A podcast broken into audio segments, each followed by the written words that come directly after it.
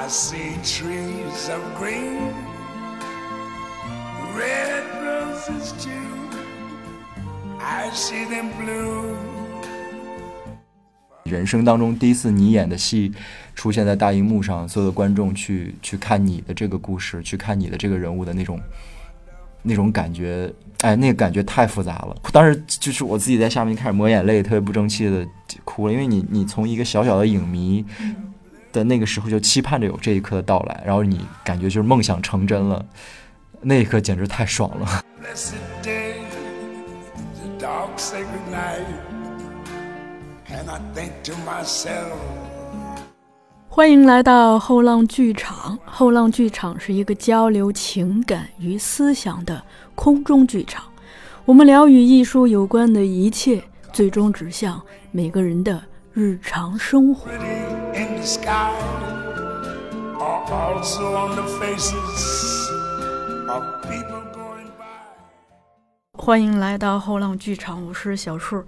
呃，我们现在这个 RADA 为期三天的 RADA 表演课刚刚下课，非常有幸的我请到了班上一位同学，刚刚从平遥国际电影节回来的演员李敢，跟大家先打个招呼吧。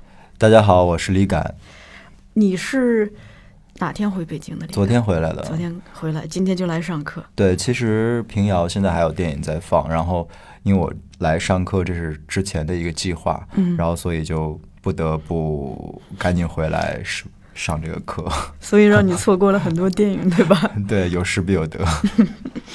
平遥，你是第一次去吗？对对这次是跟着少女嘉禾剧组对，也是我第一次参加电影节。哦。嗯那这个我就要问了哈，就是这个第一次的体验，嗯，因为平遥，山西是我的老家，啊对，所以我啊很想听听你对这个地方的印象，以及对这个电影节的印象。我没有去过其他山西的地方，但嗯我平遥对我的感觉很好。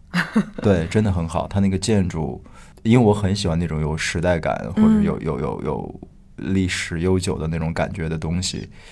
然后我会觉得那个平遥古城里面那些建筑非常的有有吸引力，甚至于啊，甚至于超过我在北京看到的那些古建筑带给我的那种视觉上的和反正那种感受很强烈。嗯，对是因为北京的建筑都被翻修了吗？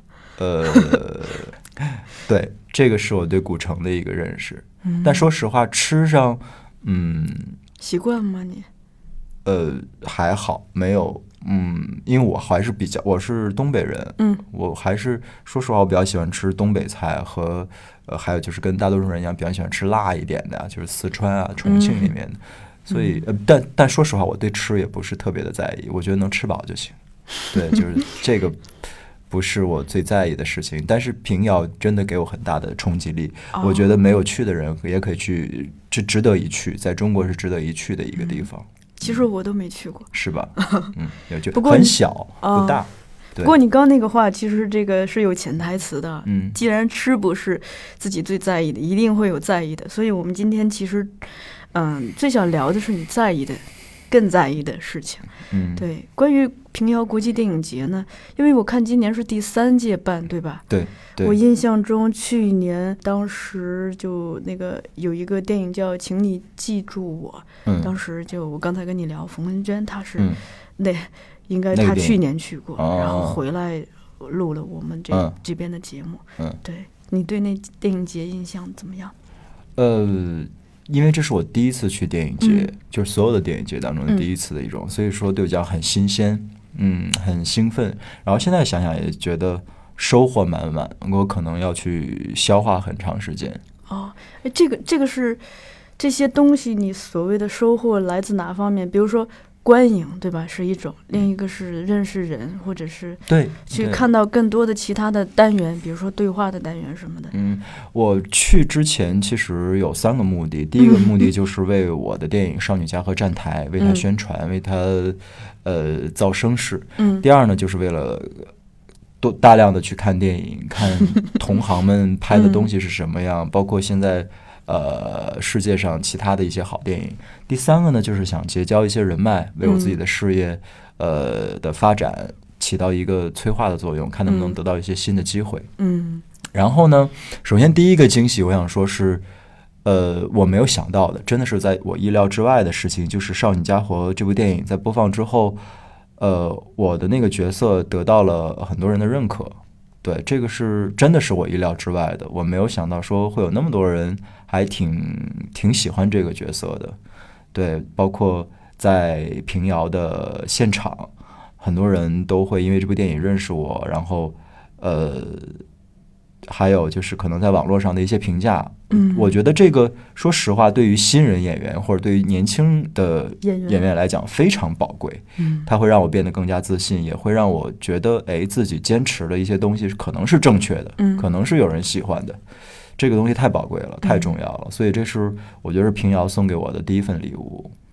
对，好替你开心。对对对对对，呃，其次还有就是，我会在这么比较集中的一个时间段里面，见到了很多自己以前崇拜的一些呃电影行业的工作人员，比如呢？嗯，比如贾樟柯啊，很多很多太多了，小田切让，呃，你看到他了？我看到他本人了，啊非对他因为有跟他交流吗？我比较害羞，比较害羞，离他就是在远远的观望他，因为太多的影迷簇拥着他，然后还有很多嗯管虎啊，很多很多的导演，嗯。呃，还有我很喜欢的演员，呃，陈冲老师等等，很多这种影人，还有一些新人的新新新导演，嗯。还有一些呃专门致力于制作这些嗯所谓的这种大众上认知的这种文艺片的一些厂牌和制片人，嗯，也都是行业内的顶尖人物，黄茂昌，呃等等吧。反正就是天天都在认识这些我之前很向往、很希望有机会能跟他们近距离接触的人，嗯让我非常非常的开心和幸运。然后在其实有一些是有接触，有一些只是说在一个场域里面看到了他，感受到了他，包括王学兵老师，嗯就是这些前辈、优秀前辈，他们散发出来的那种能量是可以感可以感染到你的。你会想说，其实他们都是有给我带来一种榜样的力量。你会想说，嗯，我力感你要努力，你要坚持自己的这些东西。有一天你要想成为像他们这么优秀、这么有力量的人，可以去感染别人，去影响别人。我觉得这个东西对于在成长期的青年演员来讲非常的宝贵，他会给你引领一个正确的方向，知道你应该干嘛。嗯，对。其实以后有这样子的机会，的确是也，嗯，大家不妨多尝试一下，就特别是这个青年的创作者。嗯就我觉得电影节也好，戏剧节也好，它的确是有的时候像是一个业内的 party。嗯你去了一一方面可以集中呢有大量的这个观赏行为，去看电影或者是看戏；另一方面的确是就是结交或者只是远观别人。而且你说到远观哈，我觉得见到真人跟那个只是在视频上或照片上看，还的确是很不一样。就你刚刚也提到王学兵老师，他这不是昨天早上，等于是前天刚在平遥那边平遥得奖，他说他一一晚上没有睡，第二天早上坐了七点的飞机就刚飞回北京嗯就来我们录音室录音。嗯，但他给我一个印象是，其实我还蛮触动的，是因为他特安静，嗯就他进来和出去很安静，坐在这里也特别的安静，嗯。然后跟你说话的时候吧，就会看着你，有目嗯。光的交流，然后说话很慢，嗯。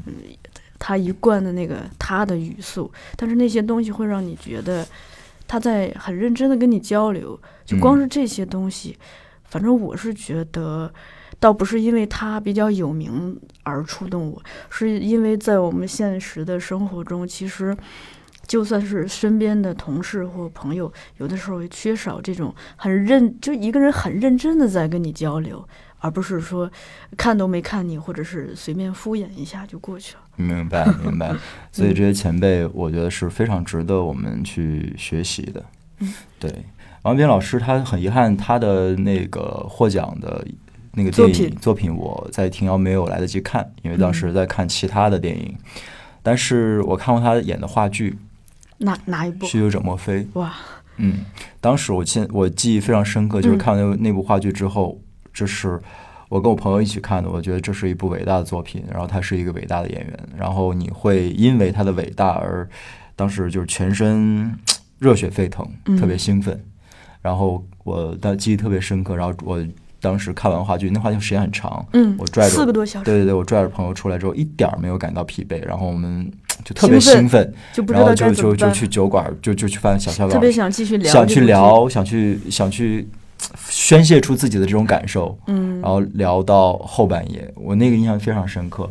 所以当那天宣读说最佳男演员，因为我也是是是是候选人，候选人。候选对所有的参赛的影片里面，其实你说有没有一丝的这种期许，肯定是有。作为人来讲，肯定是你有这种期许，并且我需要这样的奖项的认可。作为一个年轻来演员来讲，嗯。但是当当宣读说是王一斌老师的时候，我内心深处有那么一有那么一点点的失落的同时，我会 更多的是一种，就觉得嗯，他应该得，嗯。这个奖是应该属于这样 这样的人的。嗯。然后，呃，王明老师上台之后也非常的激动，并不是像你刚才描述的那么沉稳，非常非常的激动。嗯。呃，非常非常的，因为他他是他说了好几个夜，你看一些那个新闻里面的描述，整个人在台上像一个小孩子一样，嗯。当你能感受到他那种炙热的那种真诚，嗯。坐在台下的我就是由衷的为他鼓掌，由衷的觉得说，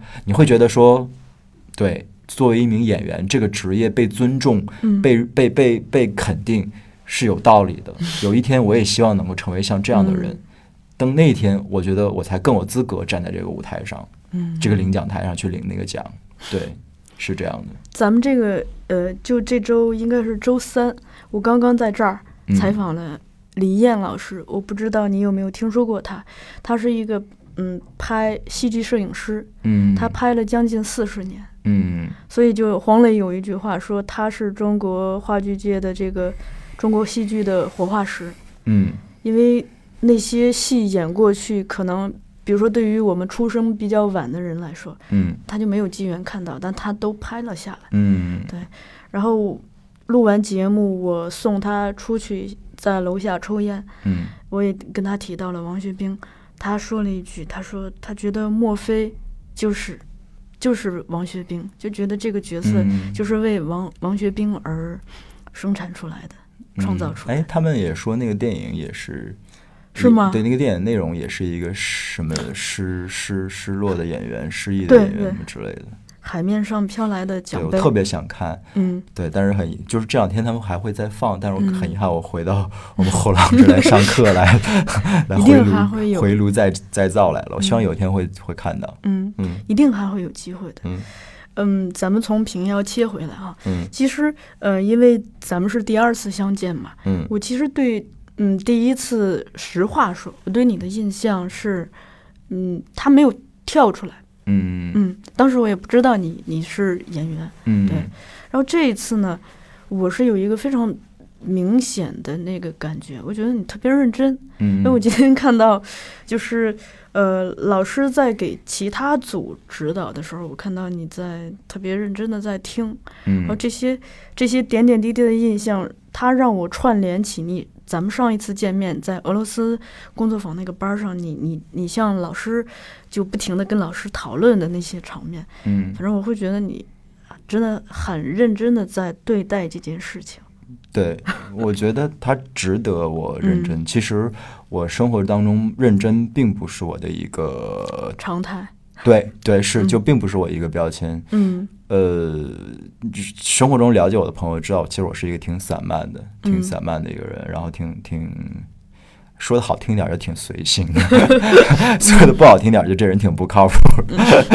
对，有的时候可能约个饭，然后哎我忘了。哦 但是对于这件事情，我觉得它不是我的职业，它是我的事业。嗯然后我特别推崇的，我的人生，我我也是我父母教育我的，就是这种匠人的精神。嗯所以是我既然选择了这个事业，那我我又这么热爱它，嗯那我一定会认真的去对待它。它对我非常重要，是我人生当中非常重要的一个色彩。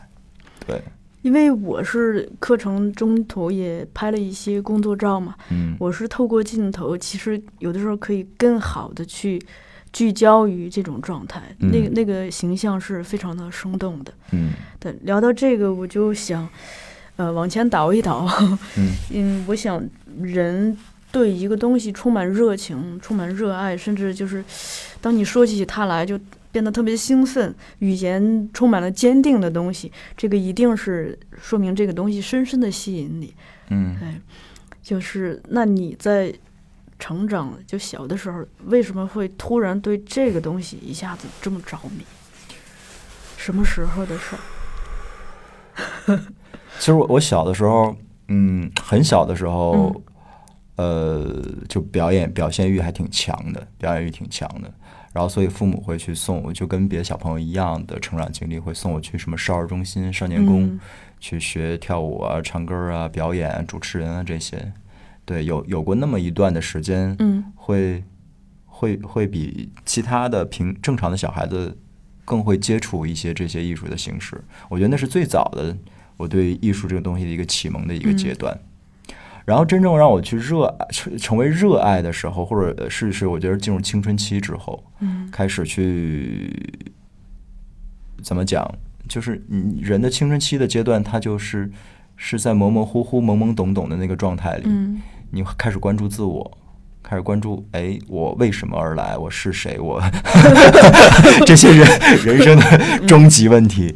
然后那个时候，我遇到了电影，嗯准确的说就是 DVD 的那个年代。那个有什么引路人吗？你比如说，我们小时候可能嗯会有一些老师或者有一些哥哥姐姐，嗯，啊，你这没有边引，路，我是因为自己在路边看到的是吗？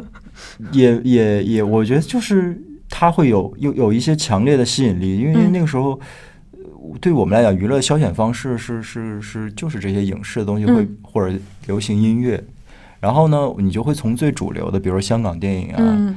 或者是好莱坞电影这个东西作为入门，然后它它对你来讲是有吸引力的，嗯。你会你自然而然会去想去关注它，然后呢，这时候就就就呃，我记得哈尔滨就有一些碟店，就是在大学附近啊，或者一些反正就是会会或者在商业区里面，然后呃，我记得我进去之后，我就觉得哇，我靠，这是一个天堂，这真的是一个天堂，嗯。你可以看到全世界古往今来最优秀的，呃，其实电影也就一百多年历史，最优秀的历最优秀的电影，嗯。最稀奇古怪的，就是我是对这个，因为那个阶段是对这个世界感兴趣的，嗯。但是你又不可能买这张飞机票到处跑，所以电影给你，它又是它又不像文字可能会，呃，需要想象力，需要想象力，或者嗯。是、呃，你可能会需要呃，怎么讲？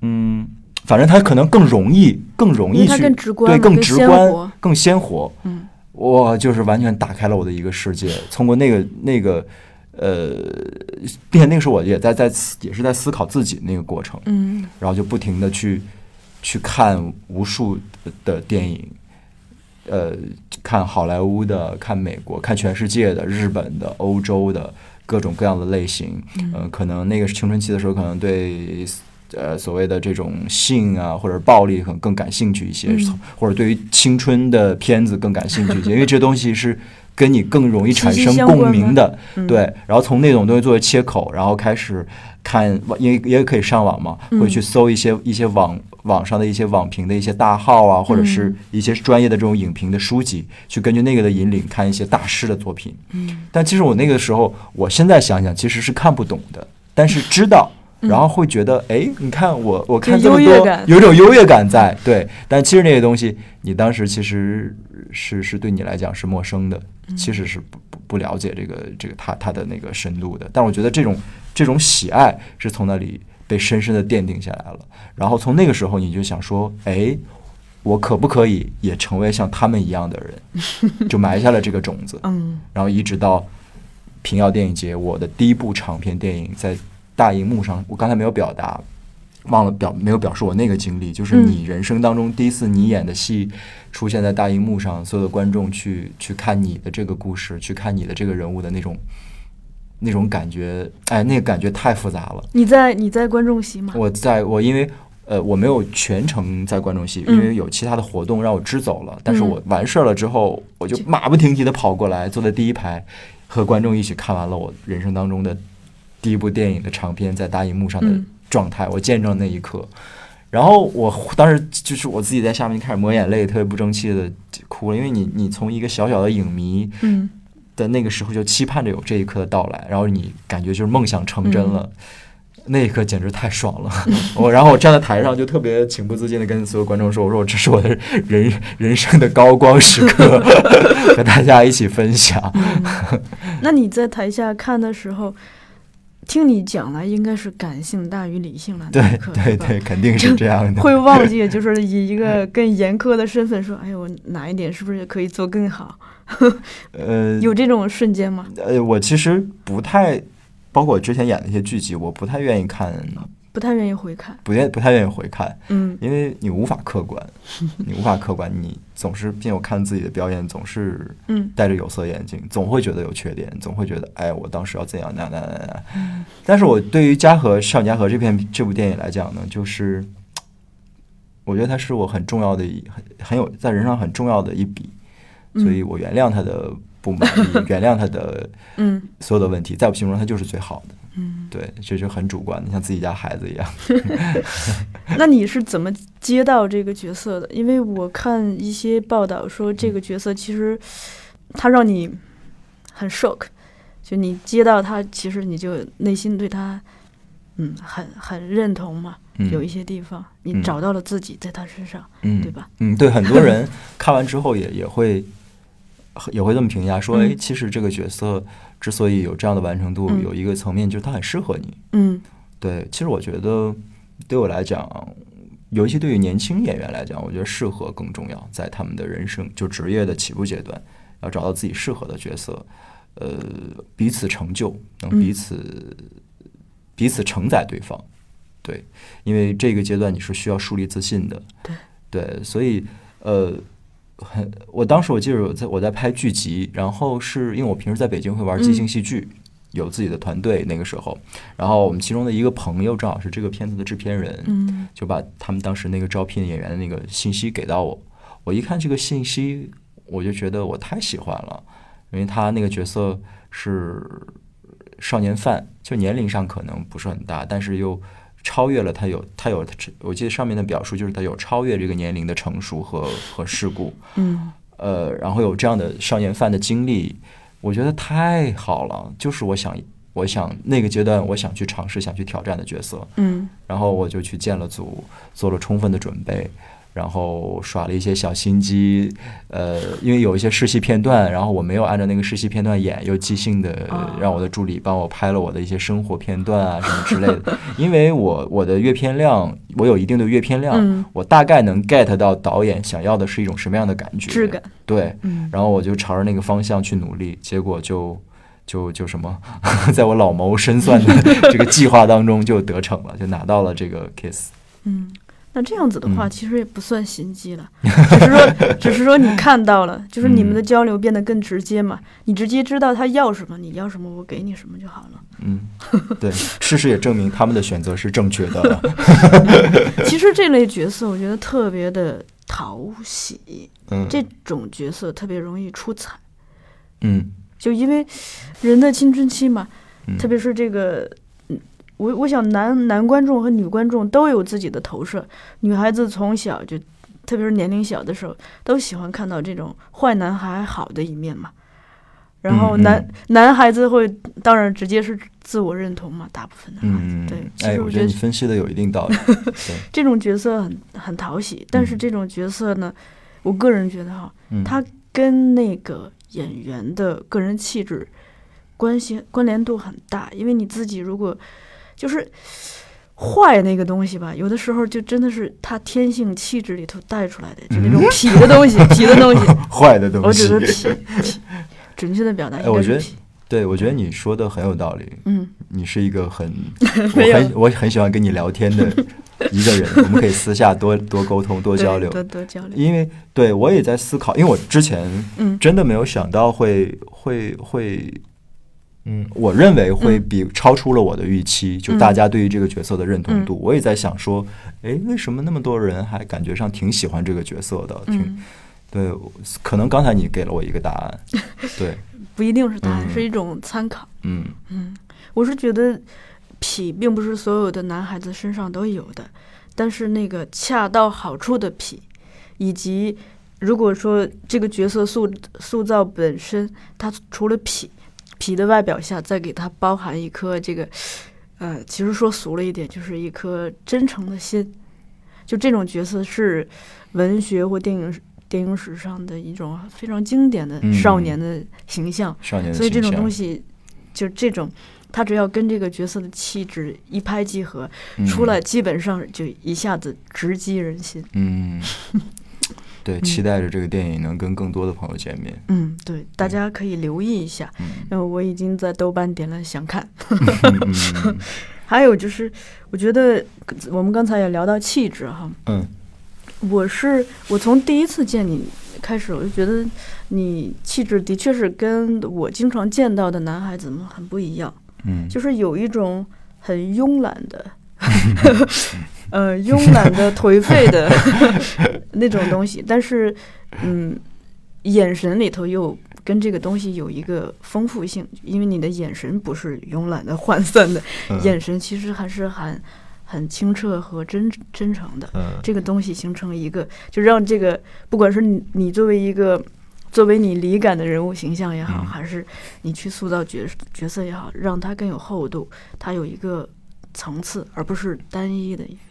嗯，谢谢谢谢谢谢。聊到这气质，呃，对，气质，聊到这气质，应该跟你大量的阅片量也会有关系吧？我想，我我不知道，但我觉得肯定会嗯有潜移默化的影响，因为。嗯，说实话，我工作以后看看片子的时间和精力非常有限，嗯这也是特别惭愧的一件事情。但是真的是嗯是是，现在我太惭愧了。但是我我的成长的过程当中，看片子的数量真的是很多，我也也占用了我很多的时间和精力。嗯所以我很多的人生观、价值观，我认为是电影教给我的，包括我的审美。比比，我也其他采访我有提到，比如我嗯青春期的时候，我我就是看，比如我看了《猜火车》，嗯我就想理个那个男孩的头发，然后嗯穿衣打扮也像他一样，穿个帆帆布鞋，穿着嗯紧身的牛仔裤、紧身的 T 恤，觉得那样很帅，对很酷。然后呢，呃，看了其他的电影，比如说看了《发条城》，我觉得哎呦这更酷。我说哎，这头发理了，还得再留起来，然后就要穿的像他那样子。就等等等等吧，所有的那些东西，我觉得对于在我成长过程中，真的起到了一种潜移默化的影响。嗯，其实你这个提到了一个很重要的观点哈，嗯我们当时学世界电影史的时候，我们老师提到一个观点，他说其实不是电影模仿生活，是生活在模仿电影。哎，我哎，这句话说的很好，嗯，这句话说的很好。他举了一个例子，就是说，呃，在当初好莱坞刚刚兴起的时候，嗯嗯，其实都市人并不知道都市生活是怎么样的，应该怎么样的。嗯，然后当他们看电影，就发现，比如说美国的中产阶级，他们会有一辆车，嗯。嗯，可以全家开着车出去郊游，然后他们家一般会有一个大的浴缸，可以在那里头有很多泡沫，大家躺在那里，嗯，就很明白明白。嗯，，或者甚至嗯，人们就男女谈恋爱的时候，比如说啊，应该去看电影。对男性抽烟的方式，嗯，或者是接吻的方式，都是从电影里头学来的。对，所以这是一个长篇的大广告，其实是一个 告诉大家该怎么样生活。对，所以说，其实也是因为这个原因，你说的只是这这一块儿，其实嗯还有很多关于人与人之间的关系，是。或者关于一些人生观、价值观，对，也是通过电影这种方式去输出出去，影响到全世界的人。包括比如说，你看美国好莱坞的这种嗯。电影，对于全世界的这种潜移默化的影响，对等等等等吧，就是他是在做着一个去影响别人的这么一个事情。可能也正是因为这个原原因，有很多的电影人或者很多其他的呃少年也好、青年也好，他会把自己的梦想定为说，我要有一天成为这样的工作者。嗯，我觉得是这个道理。你说到这儿，我突然意识嗯到一点哈，艺术工作者真的很可怕，就是真正的好的经典的艺术，就上乘的艺术，你想想它有多大的影响力啊！嗯你比如说，这个这个电影，不管是演员也好，导演也好，他都会老去，甚至会离开我们。嗯对。但是那个电影，它一旦被刻在胶片上，真的是它会变成一代又一代人的记忆，对，然后就跟一代又一代人，全世界范围内的人发生关系，去影响他们的心灵，对，重塑他们的价值。嗯所以我觉得艺术工作者特别像这个盗火的普罗米修斯。非常正确，嗯就是他们，嗯，呃，对，就是其实是最 这个世界上最成功的传销者，最成功的传销组织。嗯，而且电影对于时尚的审美影响很大。你嗯想，呃，就比如说当时那个《无音的反抗》里头，詹姆斯·迪恩的那个，对，说实话，红夹克，对，说实话，呃我我因为我那段时间嗯就是真的是这样，他的那种 独特的气质和魅力，你说那是什么年代的事情？嗯对啊然后在我青少年的时候，我当我看大大量的阅片的时候，我看到他，我就觉得好帅啊！对我，然后我就情不自禁也想买那样的一个夹克，穿的跟他一样。嗯，对，就是这个东西它是没有时间的界界限的。对啊，你像嗯那个马龙白兰度在《欲望号街车》里头那个 T 恤。恤那种穿法，嗯，就他那个牛仔裤，哇，那个跟那个身材的那个非常熨贴的那种，那那我想问你，就是近两年嗯，有什么样的电影作品能够你认为能够起到这样的影响力吗？近两年应该对我来说近十年呢？呃它影响近十年好像也不是那太多，那为什么呢，就是嗯，我觉得你觉得为什么？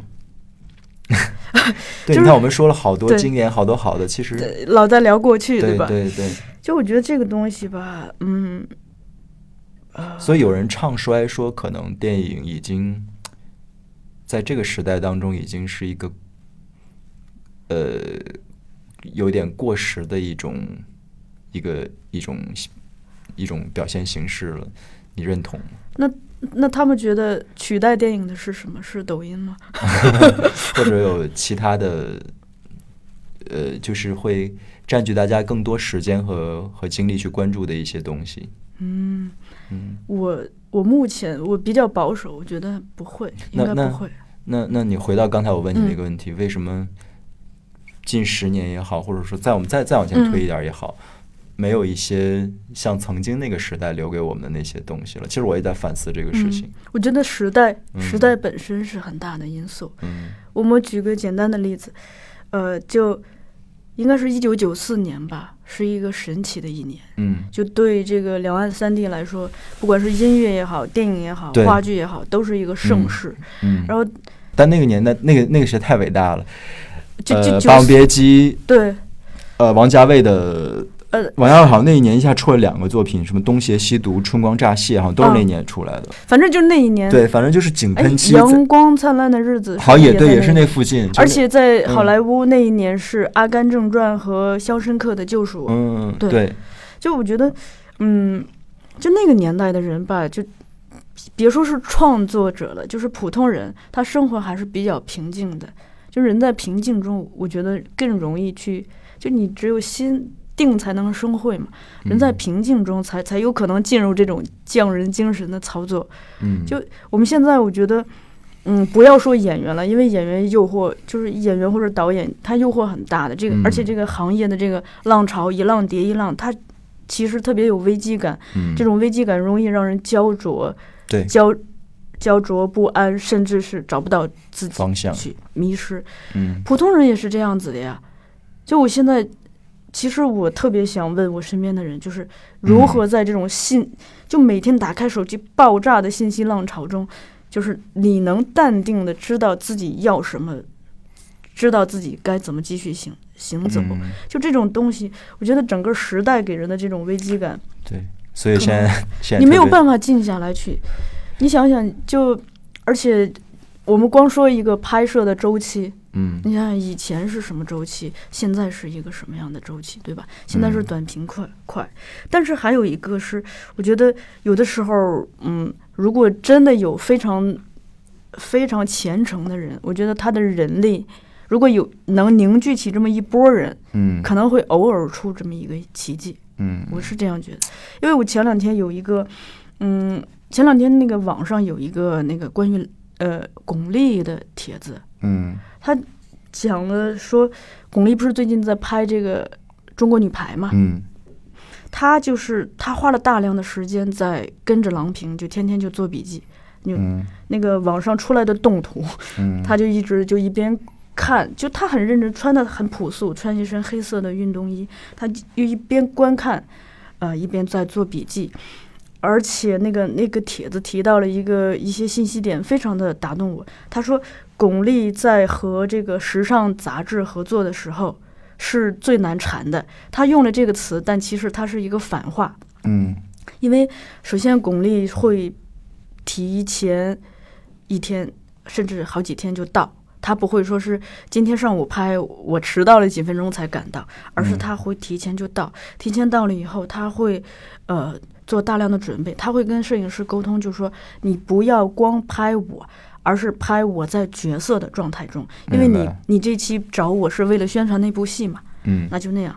而且他要提前试衣服，衣服大了小了都不行，因为嗯那那个杂志的编辑就提到说，他们以往拍的话，就大了就捏一捏，小了就就称一撑，嗯就这样了。但他巩俐来说这些都不行，而且他自己会准备道具。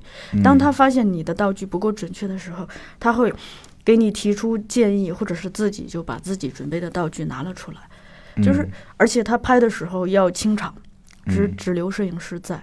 嗯然后他自己就已经进入了角色的状态，然后让摄影师来捕捉，而不是说我给你，我给你这个，给你那个，嗯就是光是一个杂志封面或者一个杂志的大片，他都这么、嗯这么认真的对待，这个也可以以一般见全貌嘛。所以说，我们看到的巩俐老师，他能从八十年代末九十年代初一直到今天，对，巩皇依然是巩皇，他依然在他的事业上有所建树。但在整个的这个过程当中，有多少演员昙花一现，又有多少演员来来去去？是呀。对，可肯定是有他的他的道理的。前两天放出一张图，前两天放出一张图，现在巩俐已经变成郎平了。连身体的姿态都像，就那个郎平不是稍微有一点驼背嘛，连那些都都是准确的。那张图只放了一张侧影，但是你就看那个侧影，你就嗯觉得是对的。所以对这些都是非常优秀的榜样。你就是这些是他们这些人嗯告诉你说，呃，可能人间正道是沧桑，但是一定会有柳暗花明的那一刻。是的，你只要去。我说实话，我我我我我也曾经跟很多演员一样，嗯，像你刚才说的，很迷失、很焦躁、很嗯很不安。我觉得这是正常的心理状态啊，因为演员有一个年龄的期限，你过了十八，你过了十八岁，你再反过来再可能就是十八岁的角色就永远跟你失之交臂了。尤其是影视嗯的表演对是是，所以说你你自然而然每一年你的年龄在增长，你自然而然会有这种焦虑，包括这么大的竞争压力等等一切。但是你自己想明白这些事儿了，呃，看到这些优秀的工作者们在前面指引着你，你就知道这些是正确的方式。你只要按照这个走，知道自己真正想要的是什么，自然而然心态就会有所调整。嗯反而当你心态调整了之后呢，哎，有一些机会自然而然的就过来了，就属于你对。对，这个这个是什么？就是嗯化被动为主动，因为如果你找不到自己的话，就是你你老想去找机会嘛，就是你老想抓，但什么都抓不到。但是如果自己定了之后呢，就是你你是你不是跑出去抓，你是往过吸，嗯吸引机会。其实我们生活中很多事儿也是这样。就你提到这个不是，我就特别想聊一个演员，就是袁嗯泉。嗯因为从二零一七年我的前半生开始，到今年的前几天这个《中国机长》这两两部作品，嗯，就是让他的这个一次又一次的从一个低调的女演员进入了这个嗯各种各个公众号的这种热热热搜词儿，她甚至上了新浪微博的热搜。嗯就你想想，就是什么让她把她就是一次又一次的抬了上来？嗯，就这个东西肯定是她自己作品，就是作对品。因为她没有 没有绯闻，没有其他的八卦，只有作品本身。而且而这个根基，我觉得这是对根基。而这个作品本身，嗯你看他《中国机长》，其实他的出场虽然他算主角吧，但出场也不多嘛。嗯但是我看他一些采访就会说，他们就嗯进行了几个月的这个训练，包括他他才意识到，就比如说空姐做的每一个动作都是经过长期的训练的，嗯包括给你递水，在哪个角度，他的腰弯到多少度，嗯这些他他第一次才意识到，哦，原来这些都是训练。哎，我特别说到这儿，我特别想聊一个话题，就是真是那一代的，就是我们中国嗯。那一代的工作者。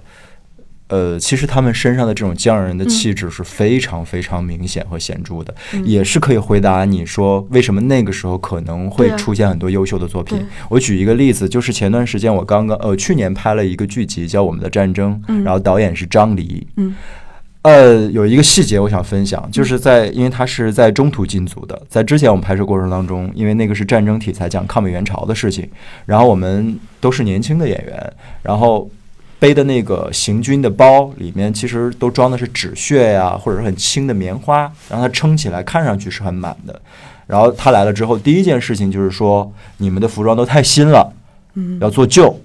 其次，你们包里面从明天开始，每个人里面给我放两个砖头。嗯说这种东西细节观众看不到，可能带都带不到，但是你装那个东西，你走路做事的传达出来的那种质感，是跟你不装是完全是两个概念。对，这一定会就是做的这一切，一定会让这个人物更真实、更更更有质感，让观众更相信你们所营造出来的这个世界。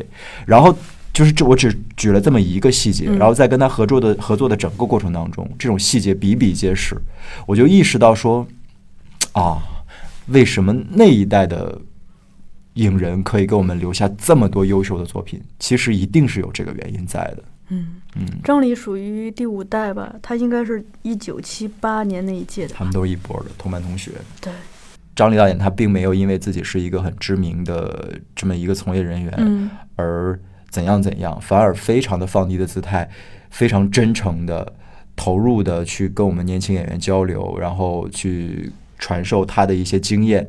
然后他呃曾经也分享过他的同班同学张艺谋导演，嗯他说他是一个更认真、更吃苦的一个人，等等等等啊。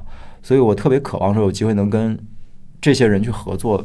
就是我也有一种感受，就是为什么说，嗯，像有一些很优秀的演员，比如像章子怡他们，嗯都一直在和和很优秀的影视人影影人合作，一步加一步，一步加一做，他怎么可能不会变得优秀？他是没，我觉得一定会变得优秀。就跟这样的人那种力量和他的那种经验，我觉得是真是无价之宝。嗯。对，是受用于终身的。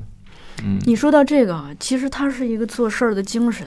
嗯呃，我咱们不举这个创作演员创作这么大的例子，我举一个生活中的小事儿。我们有一个同事啊，嗯就他是因为我咱们表演课上经常会拍一些小作业嘛。我们这个同事呢，就平时好像挺屌的，就大家很多人不太敢跟他说话，但我就敢跟他说话。呃，因为他所谓的屌，他不是说脾气不好，他是因为对他自己做的事情非常的有追求。嗯比如说我们呃去年拍一个镜前的作业，表演课的，然后就老师说，就这个剧情设置是演员要看着一个这个监视器，然后我这个同事他就专门下载了一个监视器的画面，嗯，然后真的放，就让嗯。大家就通过这样子表演，而不是你嗯。就打开电脑都没开机，嗯。假装怎么怎么着，或者是呃，包括那个道具。简单的这种布置都他要求的特别精致，这些东西哪怕不出现在镜头里，但他会通过这这样子的努力，希望给演员建立起一个信念感。就我就一直在想，其实真的是机会生机会，但机会嗯也会丧失机会。嗯就为什么你的这次机会就可以生出下一个好的机会呢？一定是因为你在这次机会里头表现的很好，嗯就让人觉得对你有信心，嗯对，嗯然后才会有下一次。然后这说到这儿，我就想提一个，就是我自己有一个观点，嗯我就会觉得，且不论这个演员是怎么样，就在我们的日常生活中，嗯你永远不知道观众在哪里，嗯观众无处不在。嗯那怎么样演好你自己人生的这出戏呢？嗯其实也取决于你自己。嗯，比如说，我们刚刚那个国庆节不是开了个一个镜前表演班嘛，嗯嗯。老师就提到，就因为班上有一个同学是演员，老师提醒他说，其实我不嗯该跟你说这个话，因为显得我多管闲事儿。嗯。但是呢，我还是想弱弱的提醒你一下，嗯。对于演员来说，迟到是大忌。嗯。我就在想这个事儿，嗯。因为 就是呃，你像我是生活中喜喜欢没事儿就多观察观察别人什么的，嗯那、没什么坏心思，就是一个习惯注意力集中嘛，嗯 就注意力的投放。嗯，我就发现，就很多人真的是他做事特别的认真，就是你想到三，他能想到七甚至嗯九。嗯那这种人的话，你就会默默的把他记在心里头，你特别希望就是将来可以跟他继续的合作，不停的合作，对。因为他让你充满了信任。对。但也有一些人，就是他真的是让你头大，比如说嗯。他今天把、把本儿丢了，明天把把把呃机器也把相机也丢了，嗯，你说你你下次还敢跟他合作吗？对。对，所以就很多机会都是自己通过这个平时积攒小小的细节。对，那丧失也是因为这些。我想分享一个嗯我我我我的一个小小的一个体会，一个经验。嗯我我记得特别清楚，我去平遥电影节去坐火车去，我好久没有坐火车了，然后就特别、呃那个人特别多，那个场景特别复复杂混乱，我带的行李又很多，然后我又没吃午饭，我又很饿，然后正在我排队的过程当中，往那边走的那过程当中，因为我上面那个表，我很久没有坐坐火车，我也不太清楚，它显示的说是现在排队的人是我们这个车的人往里走啊，还是哦之后之前的？然后在这个同时呢，正好旁边有卖卖那个饭的，卖那个面包啊、茶饮啊，嗯我就想说排，反正我排这么长的队嘛，排着也排着，我就想说买一个那个面包茶饮垫吧肚子。嗯然后当我买回来之后呢，付钱的那一刹那呢，我就感觉哎，是不是我们那个检票完了，检的是下一次？嗯我有点慌了。然后这个时候呢，那个服务员就问到我说说，哎，那个我这个呃支付宝付付款，我这个手机不在我手里，你能不能给我看一下你付没付成功？嗯我当时又急又慌，我就觉得我露出了我人性当中非常卑劣的那个嘴脸，嗯我就非常态度不好的，我说非常态度恶劣的说，你看你看，就是很不好的态度对待他。嗯当我那个最本能的这个做出这个举动之后，我觉得周围的人都在看我，嗯然后那种太害臊了。然后我一回头一看，可能就有一起去电影节的其他的工作人员，哦因为大家都是从北京出发的。嗯。我那一刻真想找，那一刻呀，嗯。我真想找一个地缝钻进去。我想跟那个售货员赔礼道歉，我说我态度不好，但一切都已经晚了，嗯。它已经发生过了。对，我只是举这么一个小小的细节，可能我的意思是说，可能呃，比如说像我们现在的这个状态，嗯。或者多数的时候，我们都可以变成一个很有教养、很懂礼貌或怎样怎样的人，但那种关键时，刻，你明白，就是在那个最关键的时刻，其实是更考验人。更考验人的。对，所以我可能还要继续去修行。对，其实是各方面的。嗯因为那个我们昨天，我昨天去看了一个电影学院的戏，嗯它是那个表演系研究生班的一个汇报演出，然后演出结束了，老师点评环节，你就发现哈，其实现在的小孩学表演，这个形首先形象不差呀，嗯台词也都练的这个 挺好嘛，但是差在哪儿了？就是就是生活经验，嗯，就你对生活理解多少。那我觉得跟年龄也有关系吧。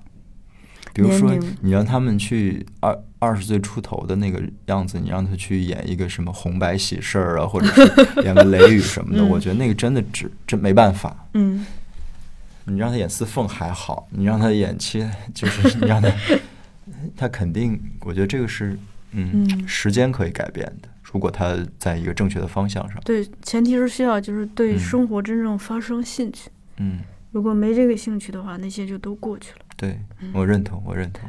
嗯刚才聊到你的 DVD，因为我我嗯之前做了一些功课嘛，我就嗯看你阅片量挺广的，而且你的 DVD 有不同的分类方方法。嗯，你是有一个 DVD 的书书架吗？哎呦，我 DVD，嗯、如山如海，是吗？真的是，我后来我害怕丢，嗯。我都把它们，我不知道为什么那时候有那么充足的时间，这是嗯我特别主流的一个兴趣爱好，我都会嗯。编上号，排号一二三四五六七八，一直排，我记得排了上千上千本儿嗯。那种，呃，原来上学的时候会在杭州，还在哈尔滨有一部分，嗯。北京有一部分，现在基本都汇集到北京这儿来了。但很遗憾的在于说，它变成了我的一个收藏，现在已经不需要他们了，他们已经退出历史的舞台，多数的时候就成为我那个最美好的时光的一段记忆了。嗯。我最大的乐趣就是就是有两个，一个是陶碟，我不知道你有没有这种体验，就是在陶碟的过程，我哈尔滨，我那时候在哈尔滨的时候，包括我上杭州，在杭州之后，哈尔滨所有的最主流的碟店的老板都跟我跟他混的都倍儿熟，嗯我去买都可以打折，很便宜，有的时候还会给他们当免费的服务员，就是跟他们完全泡在一起那种。然后其实那他们就说这小孩儿买碟从来都就是我是他们非常大的一个客户，主对主流的消费群体。嗯然后就是会调侃我说：“哎呀，什么时候能看上你的电影？”哦我我那话记得特别清楚。今天终于可以看到了，但我不知道他们会不会关注。嗯 嗯，我不知道为什么就陶碟的时候，你就感觉自己怎么讲那种感觉是什么样的感觉呢？就是一种占有欲的满足，还是怎样？还有就是觉得一不一本碟就是一个新鲜的世界的一个入口，对对，带有一种期许。可能买回来你不一定看，嗯但是淘的那个过程很有很有让你带来很大的兴奋感。然后还有一个乐趣就是买回来之后呢，我会给他们做分类。嗯然后呢，就是各种各样的分类，就今天想怎么分就怎么分。比如今天我说，嗯，选一个，呃，像玩游戏一样，今天选一嗯个呃我最喜欢的女演员们，然后就会把把所有最喜欢女演员的碟放在一起，呃，然后呢，把这些碟拿到 DVD 那儿，然后开始放那些片段。我乐此不疲，可能玩一天，就是觉得很好玩儿这个事情。然后就就就开始切入到这个世界，然后又切入到那个世界。但我那个时候非我觉得非常好的一点是，那是我的兴趣，嗯，我不是在学习学习他们怎么表演啊，学习怎么分析那个镜头，一点儿都没有这种概念，都是自发的，就是自发的觉得，哎，这样好玩儿，嗯。把它们拼凑在一起，各种各样的分类都有。这个这个东西吧，我嗯觉得就是人生有这么一个兴趣是非常幸福的、幸运的事情。嗯，如果有多个，就更幸更幸运。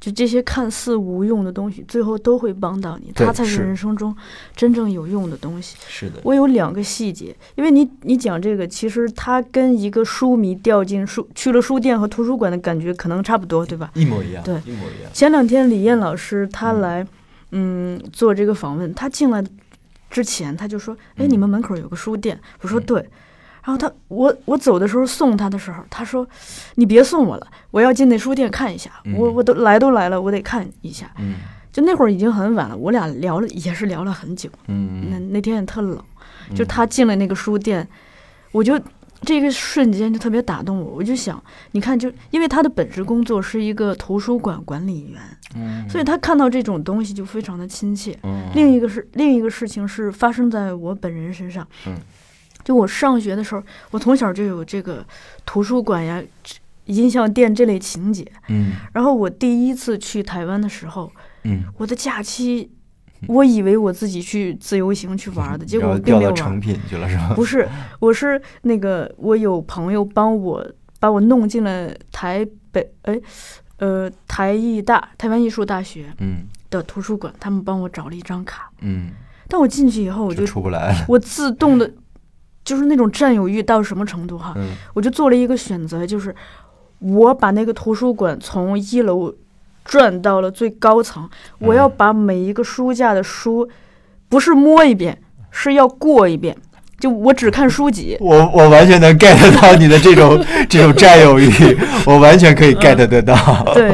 然后去完那个图书馆之后，因为那个学校外边有一些书店，嗯尤其书店做这个事情。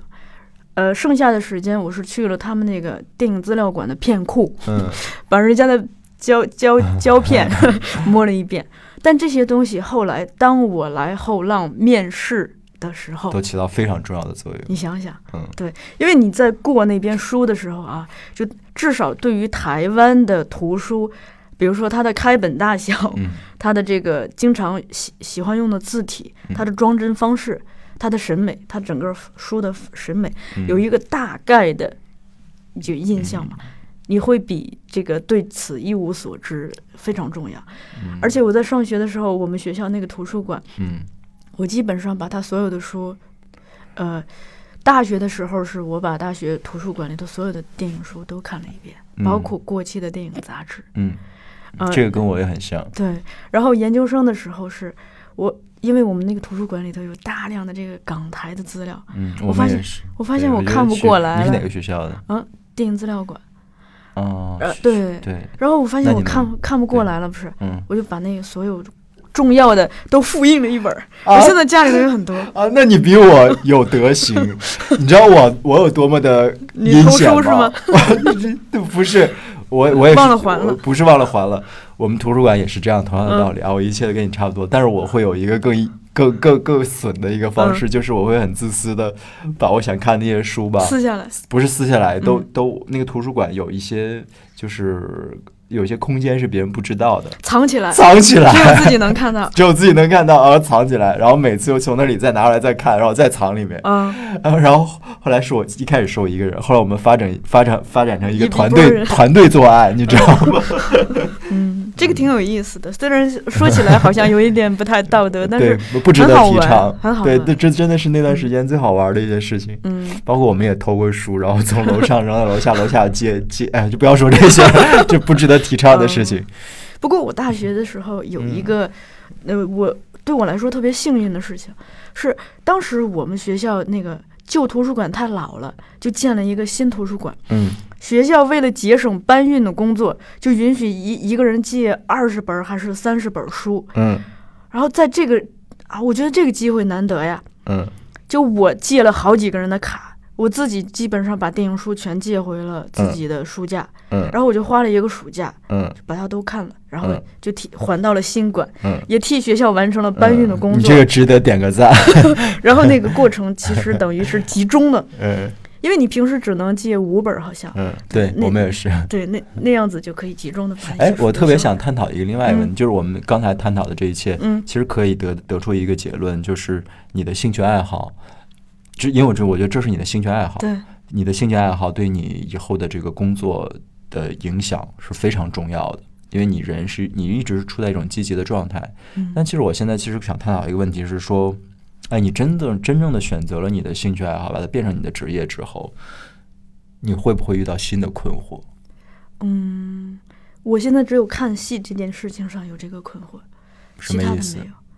我很爱很喜欢戏剧，嗯，但是我现在看戏不兴奋，为什么？就看什么都不兴奋。嗯，一种情况我分析过，我跟好多人讨论，嗯，他们说一种情况是现在的戏好的真的少，嗯因为我看呃那个奥涅金啊、伪君子还是会很兴奋嗯嗯啊。另一种是可能我的审美的阈值提高了。嗯就不会那么轻易的兴奋，因为小的时候看一个很很俗的、很俗套的电视剧，都是嗯哭的，真的好几天倒不过气儿来。嗯嗯，其实我的意思是，我想问的是，嗯我不知道你现在做的是不是做的工作是吗？对，是图书的这一块吗？对，我的意思就是，你曾经你很爱很爱书籍，嗯很爱那个呃图书馆，然后你反过来，你现在变成一个从业人员了，去做这个事情还是。很喜欢。呃，你会当然会很喜欢，嗯你会在这个过程当中遇到一些困惑吗？呃，其实我问你这样的问题，其实是在问我自己。嗯对，就是就是，其实还是那个母题，就是把你的兴趣变成职业，这是一个对我来说挺好的。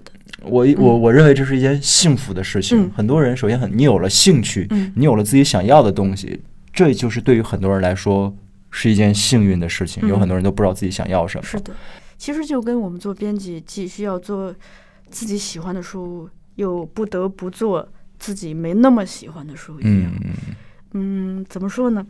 我现在就是分的很很开，因为你的工作覆盖的这两种情况都有。嗯，那而且对我来说，我目前做的凡是我自己特别喜欢的书都卖的不太好，我没那么喜欢的书都卖的很好。对，这个这个换算到演员上来说，也差不多，对，就是 没那么喜欢的作品可能会可以可以养你。呃，也差不多。特别喜欢的 就就可以养你的心，一个养你的生活，一个养你的心嘛。对，嗯对于我们来说，我做自己没那么喜欢的书的时候，就是把它作为一份职业了，就不是不是你的梦了或者是什么。然后在这个过程中，因为呃，我是自从做编辑之后呢，我体验到一种这个工作的愉悦感，因为、呃，我发现当了编辑以后，它有很多这个道理，嗯，比如说这个一本书的字体、字号、嗯。行距、字距，嗯，用多大的尺寸，很多种小小小的细节，这些东西，我把我的兴趣投注在就学习这些东西，因为你不管是做一部自己喜欢的书也好，还是做一本不喜欢的书，这些工业的环节，嗯，它是都是一样的嘛，都需要考量。那么，如果你可以提高自己这种职业的技能，来嗯让一本本来更不堪的书，让它稍微的好一点，好一点，嗯好像也会获得一些成就感。嗯，对，就这么自我安慰了。自我欺骗。但你这番话会让我回去好好考虑一下，在我自己的职业上看看，我想所有的演员都会遇遇到你问我的这个问题。嗯，一定会的，因为演员的工种可能跟你还稍微有一点不一样，就是不是就是面对这个问题的时候，就是说，无论你喜欢，就是你你要去演这个角色，你就必嗯。须要喜欢他，对，你就必须要去认同他，嗯，你才能演好，你才能工作的好，要不呃你自己会很痛苦，然后结果也一定是不好的。嗯，对，所以，嗯，我觉得可能很多的行业都会，从业人员都会遇到同样的问题，但是你给了我一个方向，我觉得 谢谢，嗯。我回去以后可以去思考一下。不过你说到演员这个，他还有嗯。一个是，他即使比如说他可能是一部不嗯剧作上不那么成熟的剧，但有的时候不妨碍他这你你拿到的是一个很好的角色，嗯，或者是不妨碍你你让这个角色变得更更生动。嗯嗯，对，对，就也把他当安慰自己。把他当一个把他当一个 嗯，呃活生生的人来嗯处理。对。你的第二个问题，还有第二个问题就是想问说，其实我特别喜欢后浪，我觉得后浪不是因为你今天采访我才有这样的表达，是因为我觉得后浪做了一件很积德的事情，就是他很早几年前，好像我上大学，对我那是好早好早，后浪就开始。出版跟电影、戏剧相关的很多的书籍，为什么会？我就特别想知道，为什么我们后浪会特别关注影视或者是这一块的领域？其实是哪一块都关注，嗯只是这一块可可能我更关注。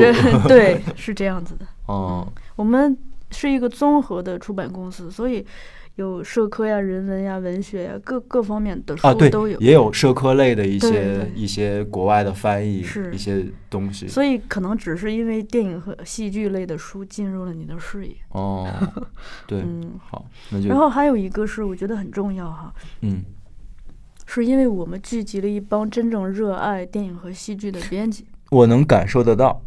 我跟你说，嗯我我上一节课，我跟那个国庆的那个表演班的同学刚说完，嗯我说我我自己站出来说这番话，有的时候好像在王婆卖瓜，嗯，但是我的确是由衷的觉得，就我们团队的每一个人，他不是在工作，他是在燃烧啊，嗯因为我们其实在这个时代，一个学电影或者学戏剧的人，他来从事一个图书编辑的职业。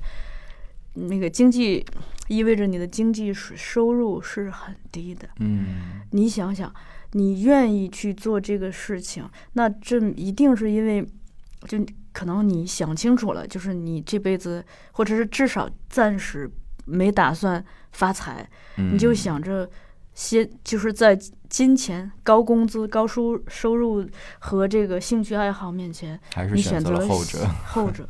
对对，而且恰恰是对于我来说，恰恰是因为认清了就发不了财的命，嗯，所以就会有一种置之死地而后生的那种感嗯觉。对。再加上，嗯，怎么说呢？我不知道其他的编辑是怎么想的。对于嗯我来说，还是我跟我刚才给你讲的那番话一样，我会觉得书籍的寿命是大于人的寿命的。我想。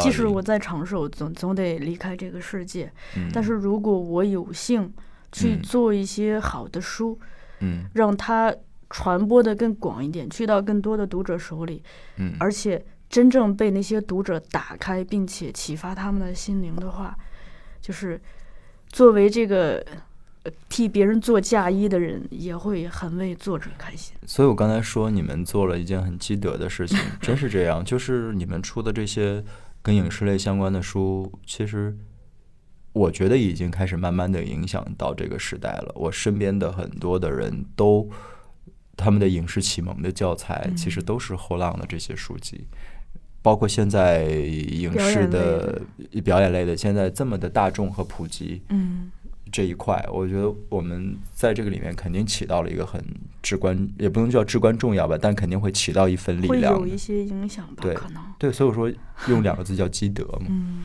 这个事情呢，就我不知嗯道我们这个、呃公司高层是怎么考虑的，但是嗯作为我个人来说，我我就经常在想，就是一个人选择职业，咱们老话说，这嗯个女怕嫁错郎，男怕入错行。其实我觉得男女都怕入错行，嗯因为我是觉得，嗯，我们这个职业这个东西啊，就首先它最基本的是一个营生嘛，嗯 糊口的，是你的饭碗。嗯但其实怎么吃这碗饭，每个人有每个人的方法。因为我我就觉得，就是如果你的工作是可以帮助到别人的话，就是你会觉得吃这碗饭吃的更开心。嗯，但如果是你的这碗饭是通过就是害别人，嗯这个害可能是潜在意义上的。嗯，你比如说，就有一些东西是他看不到的，当然有一些对，有一些是直接的害，嗯 就我就骗你嘛，我嗯就是骗子公司。对，也有一些是他间接的害你，嗯嗯嗯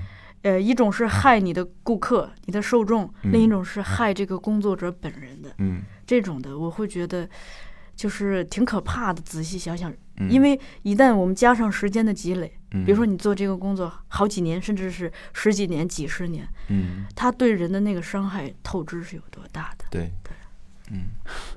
我觉得，呃，演员的工作也好，编辑的工作也好，从某种程度上来说，它是滋养人的。当然，嗯。它会消耗我们一些东西了，嗯，比如说时间、嗯。精力，嗯。对。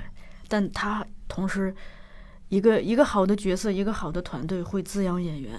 嗯，而对于我们来说，遇到一个好的作者，一个好的译者，去跟一些，呃，或者是选到一些做一些好的书，在这个过程中非常的滋养自己。明白明白，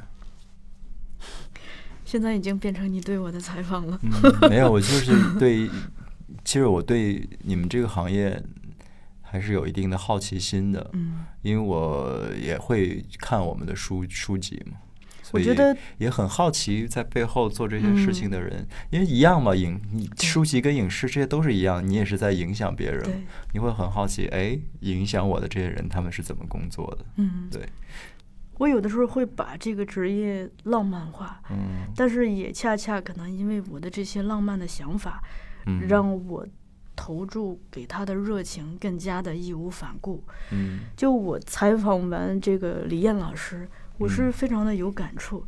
呃，我正好在这里就也跟你介绍一下他，嗯，因为他有一个很神奇的地方是在于，首先他的本职工作是一个新华社的图书馆的管理员。嗯他年轻的时候有很长一段时间，他就睡在他的办公室，嗯就一张桌子，他呃白呃晚上睡在上面，白天嗯再爬起来在这张桌子上工作。嗯然后他呃把自己的这个这个一亩三分地儿打理的井井有条。嗯他下班以后，他就会骑着他的自行车去啊、北京的各个戏院看戏，嗯，一边看戏一边拍照。照片。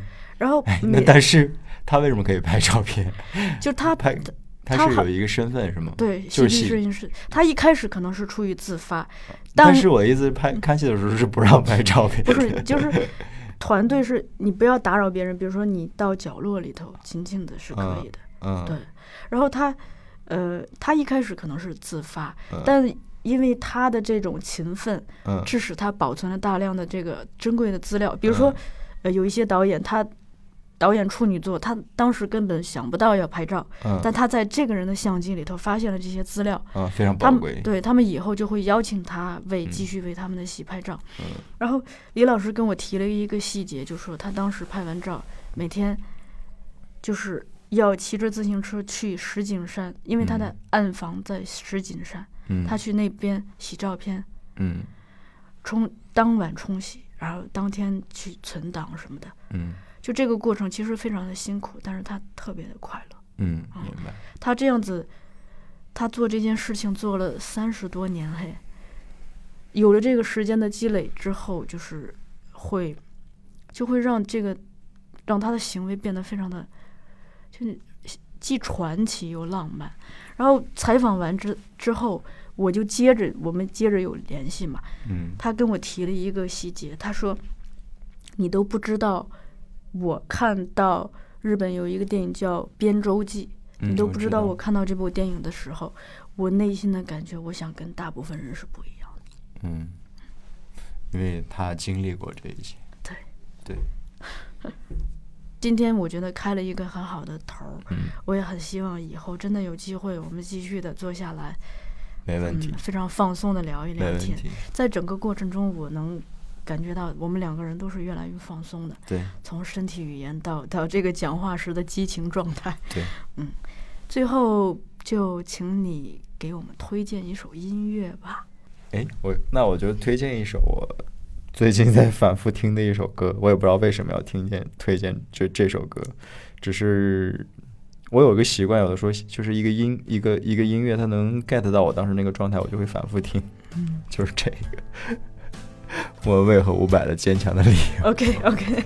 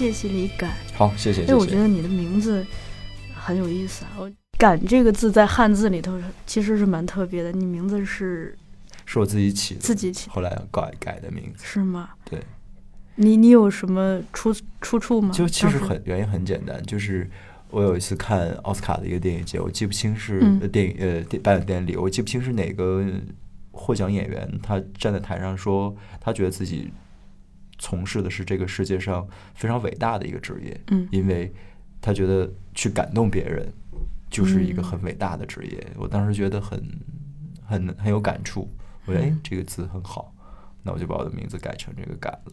后来他有感动，也有感谢，也有感觉，我觉得嗯，而且都是它永远跟心对连连在一起，在一起，对对，特别好。嗯。好的，谢谢。